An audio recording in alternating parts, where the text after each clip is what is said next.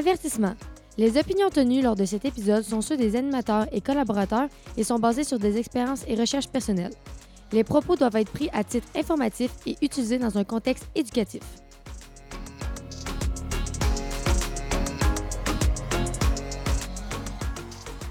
Bonjour tout le monde, bienvenue à ce nouvel épisode du podcast L'Alpha de la finance.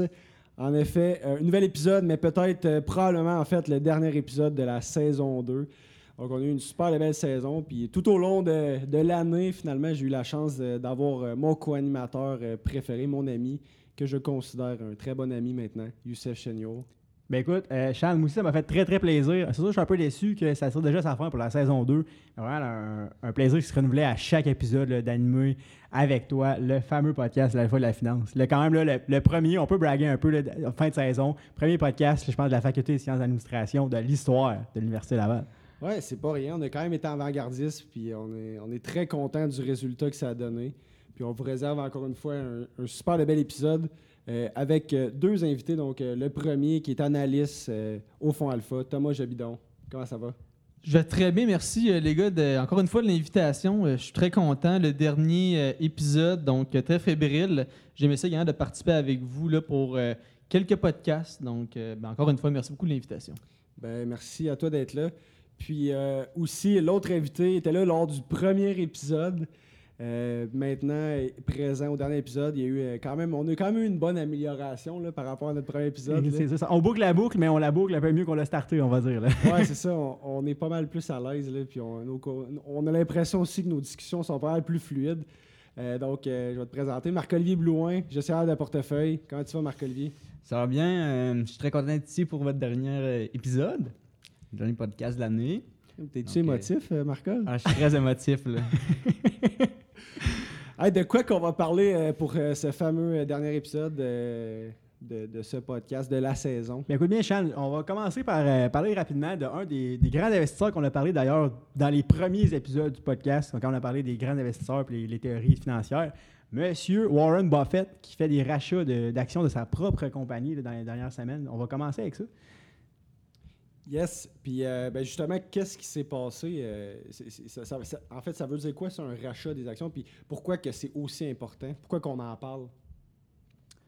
Ben, un rachat d'actions, c'est une, c'est une alternative pour redistribuer l'argent excédentaire aux actionnaires. Donc, tu sais, facilement, ce qu'on peut penser, c'est souvent les dividendes. hein, donc, euh, les entreprises. Mais Berkshire Hathaway, ils font pas ça, remettre des dividendes. Une autre manière, c'est de voir, ben, regardez, quand une entreprise pense que leur action est sous-évaluée, qu'est-ce qu'ils font? Ben, c'est juste de simplement en acheter, tout simplement. Euh, donc, ça fait, euh, c'est sûr que ça augmente un peu le cours de l'action, tout euh, dépendant à quel point euh, qu'ils font euh, agressivement ou non. Mais ça rend un moyen, une alternative, autre qu'un dividende, de remettre l'argent aux actionnaires.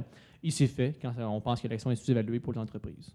Exact. Il faut aussi comprendre que Monsieur Buffett et son équipe ont annoncé un rachat pour 38 milliards de dollars, ce qui est quand même un montant non négligeable. Cependant, euh, ce qu'il faut euh, retenir avec euh, les, rachats d'actions, c'est que c'est, hum, selon la réglementation, quand tu déclares un rachat d'actions, c'est une possibilité et non pas une obligation d'exécuter ce rachat d'actions-là.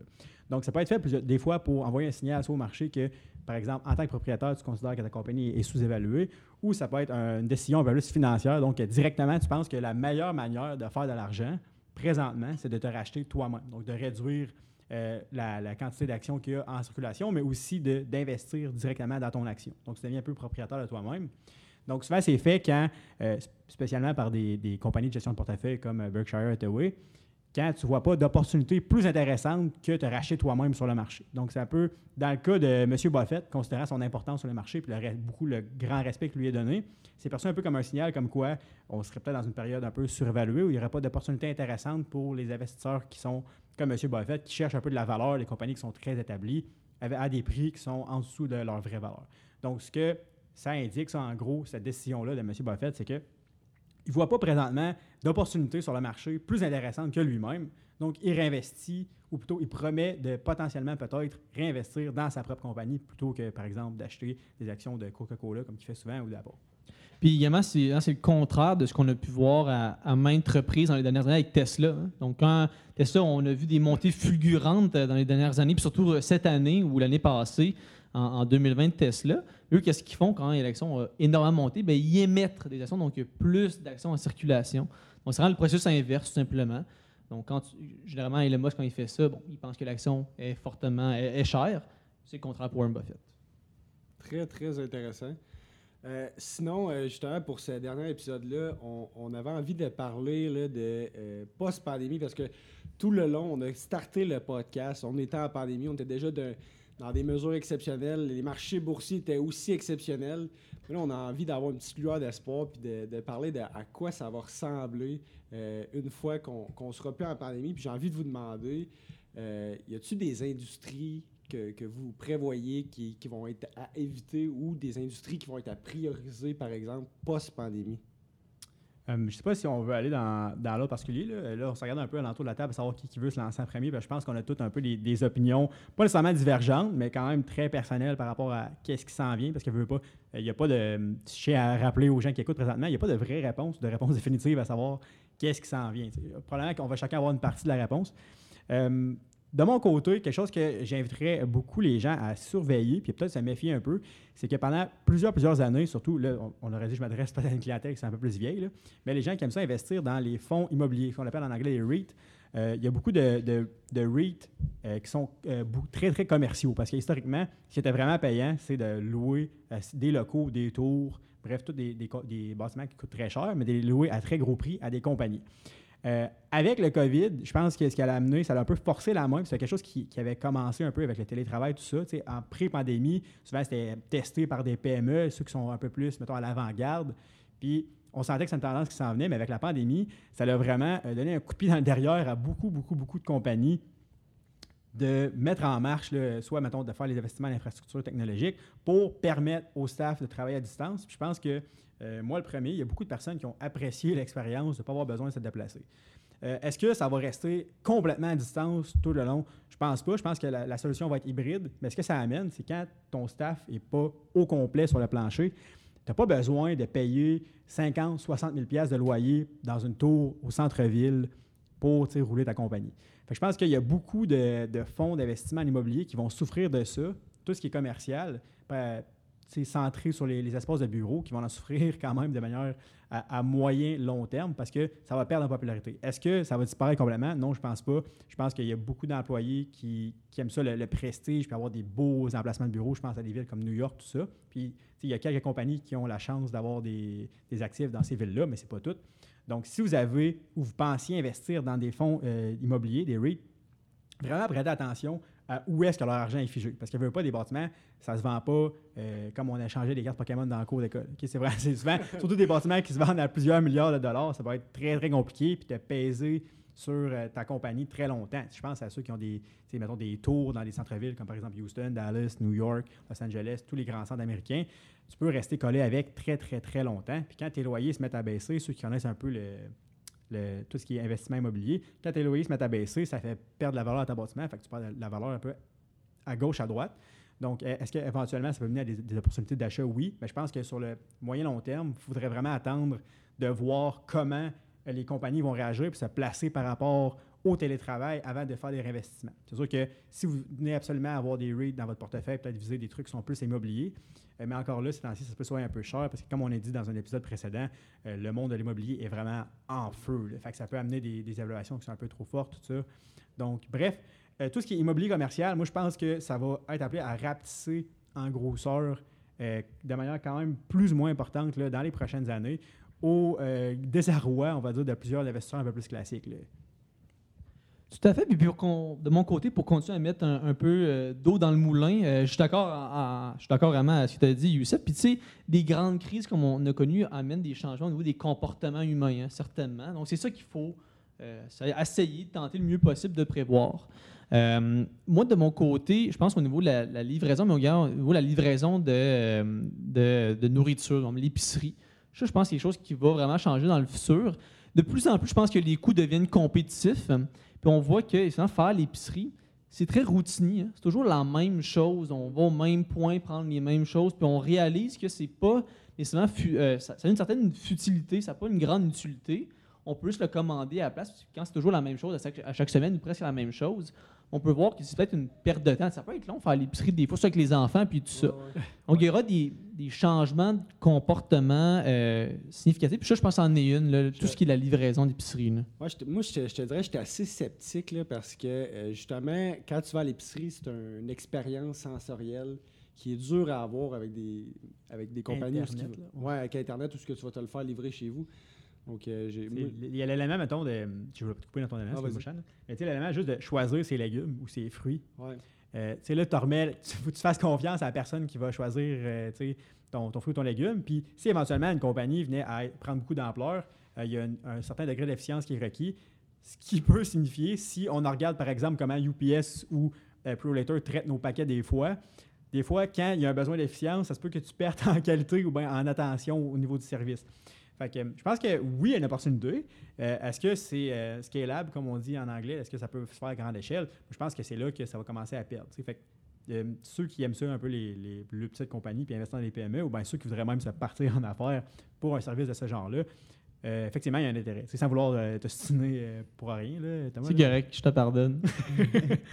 C'est bon. Toi, Marcol, Ben, moi, je pense que tu avais des bons points sur l'immobilier euh, pour le télétravail. Puis moi, je, je fais un lien avec euh, Thomas, puis le, pas les épiceries, mais plus le commerce de détail. Juste, je pense qu'il y a vraiment des choses qui vont changer. Là, comme, par exemple, les, la- les vêtements. Il y a beaucoup de monde qui n'avait jamais acheté de vêtements en ligne, Mhm. qui ont fait ça durant la pandémie, puis qui se sont peut-être rendu compte que ah, j'ai commandé en ligne, je suis ma grandeur, puis ça a fité. Fait peut-être qu'il y, a- beaucoup de monde qui va commencer à plus acheter en ligne. Puis ça, pour les centres commerciaux, ça peut devenir comme un problème. Il y en a beaucoup qui. Il y a des, espaces qui vont se libérer, parce que des, magasins vont fermer.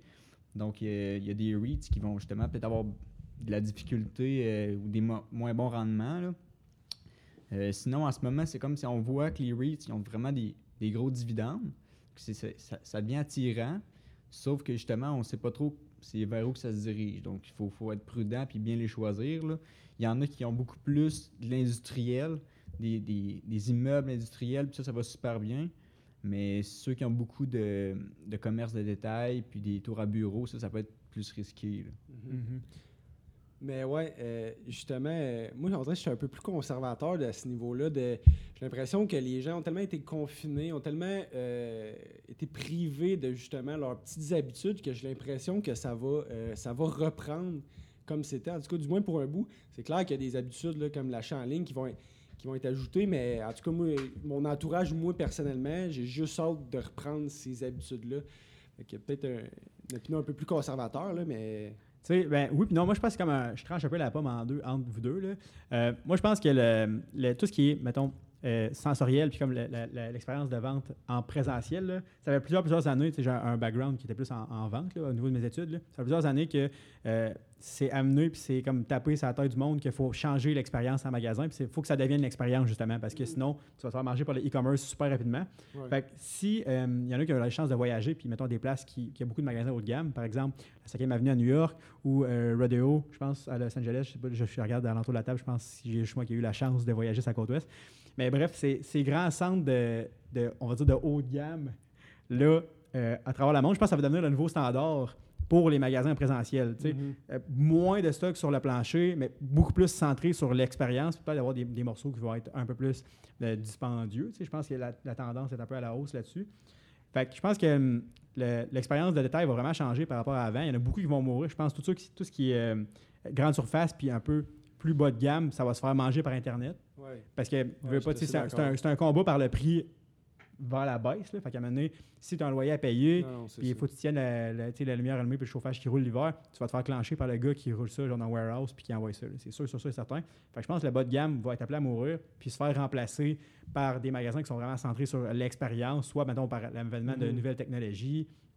On pense par exemple à sur mesure, que ça c'est à plus petite échelle, mais sur mesure, tu te présentes sur place, tu te fais scanner 3D, ils te font ton saut vraiment comme ajusté sur ton- le tailleur Ouais. qui se rajoute, mais c'est vraiment c'est une expérience. là, tu te sens bien là, quand tu vas sur mesure, un peu comme quand tu vas chez le barbier par exemple. Mhm. Fait que je pense que le, le commerce de taille va se centrer beaucoup plus vers les expériences. Euh, Est-ce que ça va revenir comme avant? J'ai beaucoup de misère à le voir. Est-ce que ça va être instantané, par exemple? Je pense pas. là. Ça va être Non, un processus sûr, qui était accéléré, mais c'est sur le long terme. C'est sûr qu'il va y avoir des changements. Oui, c'est sûr. Selon moi, la, for- la pandémie forçant les Mm. choses. Mais est-ce que ça va être appelé à disparaître presque complètement? J'ai beaucoup, beaucoup de misère à, à nous voir, euh, nous passer complètement, puis s'appuyer seulement sur euh, Internet. là.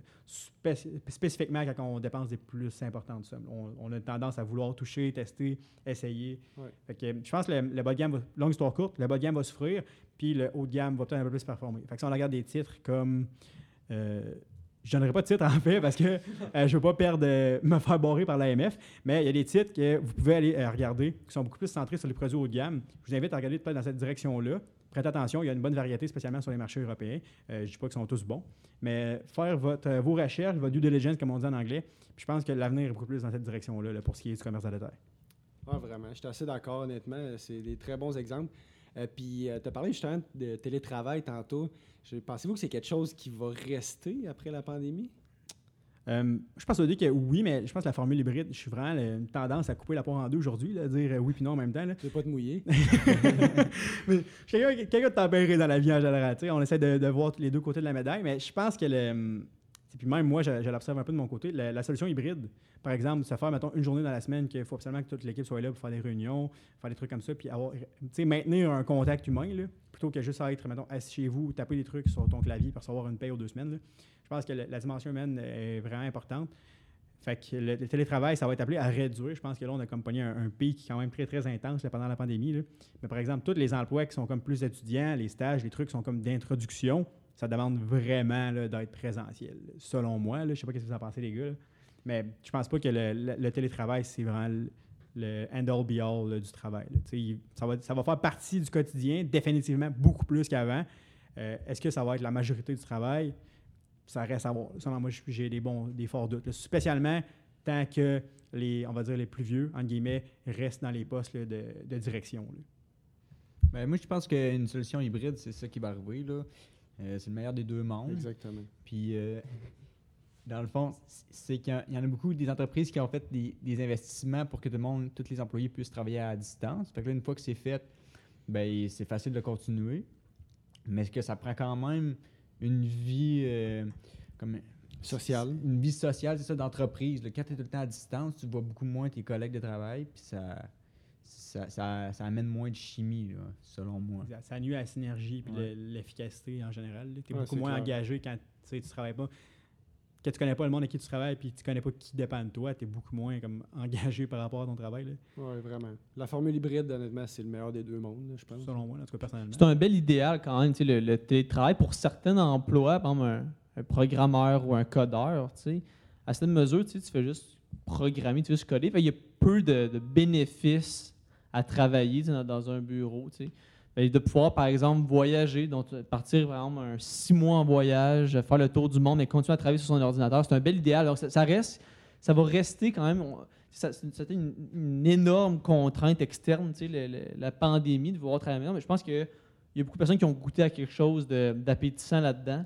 Ils vont vouloir continuer à, goûter un peu à ça. là. Non, vraiment, vraiment. Je suis entièrement d'accord. Euh, une autre industrie, là, euh, Zone Orange, on, on en a parlé euh, dans, dans un autre épisode euh, à Québec puis dans d'autres régions. Euh, les cinémas ont rouvert. Je sais que c'est une industrie qui n'a pas été épargnée par, par- par la COVID. Qu'est-ce que vous pensez de ça? Je vais continuer la tendance, puis je vais ouvrir la balle en disant, puis j'ai l'impression que je me répète beaucoup, là, mais c'est un peu les, les mêmes thématiques qui reviennent. là. Il va falloir qu'ils changent vraiment l'optique puis la raison de pourquoi on va au cinéma. là. Avant, on allait au cinéma pour voir les nouveaux films, puis comme être assis dans le noir pendant deux heures pour manger du popcorn. là. Je pense qu'il va falloir comme euh, mettre une couche de peinture un peu sur ces idées-là. Tu veux pas, ça fait comme 100 ans que c'est plus ou moins la même affaire, là, les cinémas. là. Euh, je pense que ça faut que ça devienne un peu plus euh, le- un vibe, par exemple, de théâtre ou de spectacle. Il y avait un peu de monopole aussi avant. là. ben oui, c'est ça. Mais à heure, on pense à des Disney+, des Netflix, que ça fait beaucoup, beaucoup, beaucoup d'argent. Donc, ils sont prêts à payer des montants faramineux aux producteurs de films pour avoir l'exclusivité. Euh, pour les cinémas, ça, ça amène une situation quand même complexe. Quand les, les gens n'ont plus besoin de se déplacer chez vous, quand autrefois tu avais le monopole pour écouter les nouveaux films, tu te retrouves dans une drôle de situation. C'est pour ça que je pense qu'il faut qu'ils bonifient vraiment beaucoup, qu'ils nous donnent des raisons d'aller au cinéma. Ça devienne un événement. Puis effectivement, moi, je suis, pessimiste en toute transparence envers cette industrie-là. Euh, je pense, on, on a vu, je pense pas qu'on va avoir un, futur avec des cinémas dans chaque ville. C'est un peu comme ce qu'on a présentement. Je pense que les cinémas vont rester, mais par exemple, euh, à cet endroit, dans les lieux historiques, dans les grandes villes, ça va toujours être le fun, je pense, aller au cinéma puis voir un s'asseoir puis être en famille. Puis ça reste agréable, mais je pense pas que je pense pas qu'il y a qu'il y a un grand futur à ce niveau-là. Il va y avoir beaucoup de concurrence justement dans les maisons. Euh, et c'est pas une industrie qui va avoir la facilité à s'adapter euh, aux changements futurs, je pense. C'est très sédentaire, c'est très. euh, ça, se base toujours sur les mêmes choses. L'argent qu'ils font est souvent sur les mêmes choses, puis ça tend à, disparaître. Personnellement, je vois pas un, futur euh, glorieux, mais il va encore en avoir qui vont marcher, mais à certains endroits vraiment spécifiques, ça va plus être euh, courant de voir des, des cinémas partout, je pense. Ah, c'est ça. Il va falloir qu'ils revoient leur modèle d'affaires complètement. Puis euh, je me demandais, est-ce que les cinémas sont les futurs euh, cinéparcs? là, tu sais? Ben, hum, je sais vraiment pas, c'est une Ou excellente ce que question. nos là. parents nous disent, hey, on allait au cinéparc. jadis au cinépark. Euh, mais tu sais, je pense que tout ce qui, qui, qui est une mode finit par revenir. là. Euh, à savoir si les, cinémas vont être capables de payer leur loyer assez longtemps pour que la mode revienne. là. Mais euh, tu sais, comme euh, Thomas disait, je suis un peu moins pessimiste que Thomas, mais effectivement, il faut vraiment qu'ils trouvent des nouvelles manières de générer du revenu, ben, de changer un peu la patente. Euh, je sais pas si vous vous rappelez, les gars, mais il y a quelques années, en fait, c'était encore, euh, on pouvait encore faire ça jusqu'à, mettons, mars dernier, quand la COVID a commencé. On pouvait payer, mettons, plus pour avoir un siège d'e-box. Je sais pas si ça vous dit quelque chose. Là. rappelle, ouais. On pouvait payer un peu plus pour avoir un- une chaise spéciale qui a genre des effets comme 4D dedans. J'ai jamais que- osé payer pour ça. C'était juste 10 pièces de plus, puis il n'y a pas grand monde qui prenait. Ça prenait Ah, vraiment des ça. fanatiques. Fait que c'est, tu sens là, que c'est une industrie qui a beaucoup de misère à, à se renouveler puis comme trouver des nouvelles manières de faire de l'argent. Mais je pense que la, la route du théâtre puis de, la salle de spectacle, c'est vraiment la- vers ce quoi les cinémas devraient s'enligner. Mais par exemple, sur un, un aspect d'investissement, ce que ça me dit, puis la grosse cloche que ça me sonne, c'est qu'il va falloir qu'ils rapetissent vraiment beaucoup. Ça, c'est pas, pas quelque chose que tu veux quand tu es public. Ouais, ça. Que, euh, sans les nommer, je veux dire, je pense que les compagnies de, de cinéma qui sont publiques présentement, euh, leurs beaux jours sont derrière eux. Je pense que, par exemple, sur un contre-pied, quelque chose qui est peut-être un peu positif, les, les endroits qui sont un peu plus euh, culturels, puis centrés, mettons, sur le cinéma d'auteur, par exemple, le CLAP qu'on a à Québec, je pense que ça, vraiment, ils ont compris quelque chose, puis ils se concentrent beaucoup plus sur les cinéphiles, les gens qui aiment ça. Souvent, leurs salles sont un peu plus petites, sont fait fi, par exemple, de celle qui est ouverte à Place Sainte-Foy, pour ceux qui sont locaux à Québec, euh, qui est quand même une grosse salle avec beaucoup d'investissement, mais souvent, typiquement, le clap, c'était beaucoup plus des petites salles avec, mettons, eux, il y avait le bar, par exemple. Fait que tu pouvais boire, mettons, un petit gin tonic en écoutant ton film. Fait que c'était plus centré sur, mettons, les cinéphiles, adultes, ceux qui aiment ça. De la même manière que les théâtres sont centrés sur les gens qui, qui aiment le théâtre. On s'entend. Fait que je pense que ça, c'est la, la- la direction qui devrait être suivie par la plupart des, des propriétaires et des compagnies de cinéma. Mais ce que ça amène, c'est que le fait que tu dois te concentrer sur deux, trois, mettons, localisations, puis sur l'expérience client, puis essayer d'offrir quelque chose, un produit qui, a- qui est luxueux, qui a une valeur euh, additionnelle, qui est vraiment perçue comme étant hey, ça vaut la peine que je me déplace au cinéma à place de juste rester chez nous en pyjama puis l'écouter sur Netflix, le film. Tu sais, faut que tu pousses dans ce sens-là. Mais bref, tout ça, ce que, tout ça, ce que ça veut dire, c'est que les grosses compagnies, comme là, on va les nommer, mais mettons Cineplex qui, est- qui est local ici, moi, je pense que à la grosseur de leur salle, puis au- à la quantité de loyer que ça doit leur coûter, en plus du staff, euh, ça fera pas long feu. là. non, c'est ça. là. Je pense qu'on on est rendu à un monde post-cinéma tu sais, de, de chaîne. là. Ah, c'est des, des super de bons points. Là. On, on va envoyer l'épisode à M. Goudzo. Euh, mis à part, euh, je pense qu'on va être le tour un peu des, des cinémas puis euh, de, de ce qui leur réserve. Euh, Est-ce qu'il y a d'autres industries que peut-être que vous voyez euh, à éviter ou peut-être des industries florissantes que vous êtes OK, là, ça s'en va vers ça? Ben, c'est sûr que l'énergie renouvelable, vraiment, euh, la pandémie a comme accéléré tout ce qui est énergie renouvelable parce que les investissements pour relancer l'économie vont se faire là-dedans. Donc, ça, ça va vraiment pousser. Puis c'était déjà là, il y avait déjà beaucoup de personnes qui parlaient des autos électriques, mais là, ça va vraiment accélérer la chose. Là. Donc, je pense que vraiment une- ça va être une bonne industrie pour les prochaines années.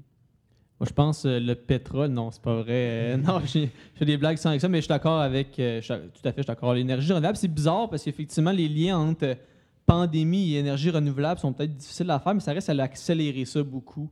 Les émissions de gaz à effet de serre et tout ça, on voit un, un mouvement des capitaux massif vers là. L'argent va là. L'énergie, on va toujours en avoir besoin.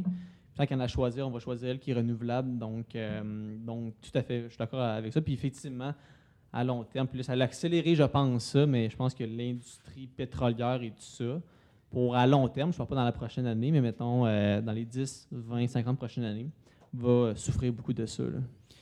Hum, c'est quelque chose à laquelle j'ai beaucoup réfléchi dans les derniers jours slash semaines. Puis je pense qu'il faut mettre un petit bémol là, sur le, le genre de, de chants très populaires que ah, les, énergies vertes, c'est vraiment le, le futur, puis les, sais, le pétrole, ça va s'effondrer. Je pense que les, compagnies pétrolières, c'est first, c'est des compagnies qui sont très, très, très riches, aussi très intelligentes. Ça fait plusieurs dizaines, voire centaines d'années, ben pas plusieurs centaines, mais au moins une centaine d'années qui opèrent. Puis ils voient la tendance. tu sais. Donc, ils vont se déplacer vers des trucs comme les gaz naturels, des choses qui ne sont pas, mettons, utilisées par les voitures. Parce que, oui, mettons, la, la voiture conventionnelle, je pense que d'ici euh, 20 ans, au bonheur certain puis le malheur d'autres, va être essentiellement électrique. Mais tous les, les véhicules de transport euh, massifs, par exemple un paquebot, Les avions. un paquebot diesel, les avions, même les camions de transport. Euh, on a vu le gros fiasco de Nicolas dans le dernier mois. Je pense que c'est un signe que c'est pas demain la veille qu'on va voir euh, des, des gros camions qui viennent apporter les fruits les légumes, les beignes au Tim Hortons électriques. Il y a une longévité dans, ce- ce sens-là pour le pétrole, mais aussi tous les produits euh, parallèles. C'est sûr que le plastique a plus ou moins la cote dans les dernières années, mais je veux dire, je pense que ces compagnies-là vont être appelées à se renouveler. Donc, euh, on peut dire que oui, le pétrole euh, est sur sa fin de vie, sais, qui- c'est quand même une bonne chose, mais est-ce que les compagnies pétrolières présentement sont nécessairement des mauvais investissements à long terme? C'est sûr qu'il va y avoir une période creuse, mais moi je pense que ça va représenter beaucoup plus un, un investissement en ciblant les bonnes, ceux qui vont être capables de se renouveler et se rediriger. Parce que c'est des compagnies qui sont très, très, très riches. La compagnie la plus riche au monde, Aramco, qui, appartient à la famille saoudienne, c'est une compagnie pétrolière.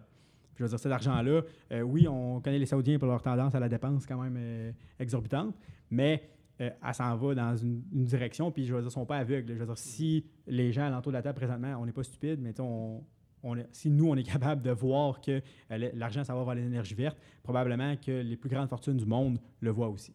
Fait que c'est comme un, un petit bémol, mais euh, overall, je suis quand même d'accord au fait que l'énergie verte va représenter une com- opportunité. ces compagnies-là, ils ont un énorme pouvoir là, de lobbying aussi. Là. Effectivement, là, je veux dire, c'est un, un bon problème que les Américains ont. le- mettons que les, hum, les votes sont très achetables, on va dire ça comme ça. Donc, ils ont, ils ont plus, euh, plus d'un tour dans leur sac, on va dire ça comme ça, là, les compagnies pétrolières. Oui, vraiment. J'étais curieux de t'entendre, Thomas. Tu as dit qu'un peu la pandémie a, a peut-être accéléré le virage vers les énergies renouvelables, mais en quoi la pandémie a eu cet effet-là?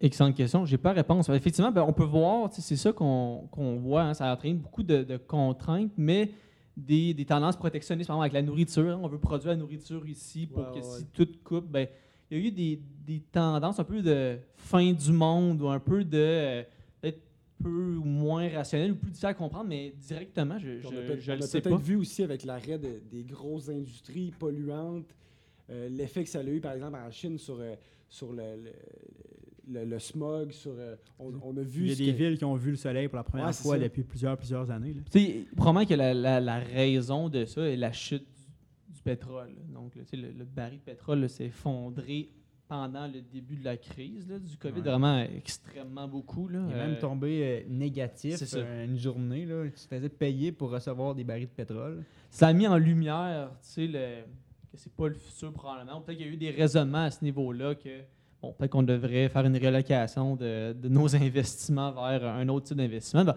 c'est probablement une, une cause, là, mais il y a, il probablement d'autres choses autour de ça que, que j'ai pas le doigt Ben, dessus. Je pense qu'il y a peut-être aussi euh, Tesla qui a vraiment explosé en bourse cette année. Là. Je sais pas si ça, ça a un lien, là, mais C'est sûr que ça attire l'œil sur tout ce qui est électrique. Là. On Ouais. s'entend. là. Puis euh, peut-être, euh, en tout cas, pour finir, là, une industrie qui, qui certainement, là, dans les prochains jours post-pandémie, euh, ne manquera pas d'achalandage. là, je pense que c'est la restauration. Oui, en effet, c'est sûr et certain là, que le...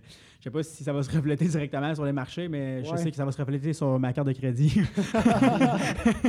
J'ai regardé, je pense probablement que beaucoup d'en- d'entre vous connaissez Bill Ackman, sais, mais probablement lui, Bill Ackman a dit bon, euh, je pense que lui, il a vraiment dit ça comme ça, le meilleur moment pour ouvrir un restaurant, c'est maintenant. Euh, dans- c'est souvent, il faut aller souvent à contre-courant. Donc quand il y a une pandémie mondiale, puis qui, Ouais. qui souffre beaucoup, c'est les restaurants. C'est pas intéressant d'ouvrir un restaurant. Je suis d'accord en partie avec ça. Je pense que de- massivement, bon, est-ce qu'il va y avoir des pandémies? Euh, on sait, c'est, c'est non prévisible. On ne sait pas si c'est quelque chose de- d'exceptionnel qu'on a vécu qui arriver à chaque 100 ans, là, mais, mais c'est- c'est- je pense que c'est, c'est, c'est une industrie. En tout cas, a un restaurant qui rouvre bientôt dans la ville de Québec, je pense pas qu'ils vont avoir trop de problèmes là, dans les prochaines semaines, dans les même prochaines années. là. Ah, c'est ça. Euh, en tout cas, nous autres, on a bien hâte de pouvoir euh, aller manger au restaurant en gang. Là, oui, Euh, c'est sûr. hein, ouais. On va les aider. Ouais, c'est ça. On va être là pour eux autres. Euh, je pense que ça conclurait euh, le dernier podcast de la saison. Je sais pas Oui, ce que t'en penses. euh, effectivement, je pense qu'on a fait le, le tour un peu de la question. Là. On va donner, on va don- don- donner à, à l'auditoire quelques bons indices là, sur ce qui s'en vient selon nous. Mais effectivement, malheureusement, c'est déjà la, la fin de la saison 2 euh, du podcast La fois de la finance. Oui, ben en tout cas, euh, je tenais à remercier là, euh, ben, toi, Youssef, euh, d'a- d'avoir participé à ce projet-là, un peu audacieux au début. Là, on avait, moi, personnellement, j'avais jamais fait ça. Je savais pas comment ça marchait, la technique, les micros, tout ça. Euh, enregistrer ça sur, euh, sur des plateformes aussi. Donc, ça a été un bel apprentissage, puis euh, j'ai bien aimé ça faire ça avec toi. Ben écoute, ça fait plaisir moi aussi. C'est sûr qu'on s'est un peu lancé dans le vide. On a pris une chance avec ça. Je pense que c'était un, un très beau succès et aussi un très, très grand plaisir à faire là, pour autant nous que nos invités. là. je pense que Thomas, Marca, Nicolas Gauthier qui n'est pas là aujourd'hui. Mais bref, tout ce qu'on a reçu, je pense qu'on a découvert un peu le, le podcast puis le plaisir qu'on a à faire ça. Puis euh, j'espère là, que dans les prochaines années, là, c'est quelque chose qui va être renouvelé là, au fond. Oui, c'est ça, en espérant que même post-pandémie, parce qu'on on se rappelle au départ que c'était ça, l'optique première d'essayer de rejoindre les étudiants euh, malgré la, la distance, parce qu'on avait l'habitude de, de se rencontrer à toutes les semaines euh, avec les étudiants. Donc, en espérant que ça va être renouvelé puis que peut-être quelqu'un d'autre va prendre le relais. Donc, euh, ben, merci beaucoup à nos fidèles auditeurs. Euh, si vous avez été là depuis le début de- du premier épisode, ben, merci d'avoir écouté. J'espère que vous avez appris plusieurs affaires. Ça fut un réel plaisir. Puis euh, merci à nos invités pour le podcast aujourd'hui. Thomas Jabidon, merci beaucoup. Merci Et, à vous. euh, Marc-Olivier également. Merci. Donc, euh, en fait, euh, c'est ça qui, termine. Euh, merci beaucoup d'avoir ouais. écouté. Puis on, on se dit euh, au revoir. Au revoir, merci.